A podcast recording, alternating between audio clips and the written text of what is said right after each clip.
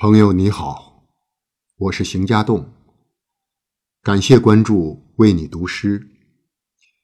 今天我为你读的是诗人陈东东的作品《北方》。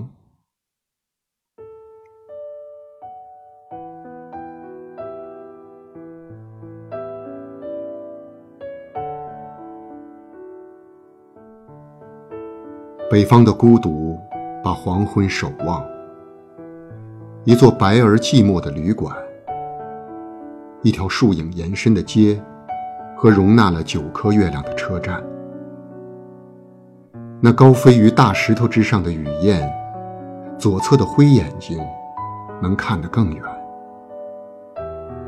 在北风拨开的亮光底下，悲痛的大海，拍打着陆地。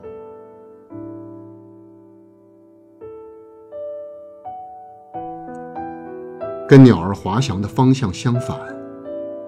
有一次慢车经过了我们，车厢里昏暗，没有人，就是收音机在播放舞曲。这次车去一个更北的终点，它的笛鸣让我们要凭窗远眺它多年。我们用更多的时间看海。从夏季的最后一夜，散步进秋天，反复念诵着同一段祝祷。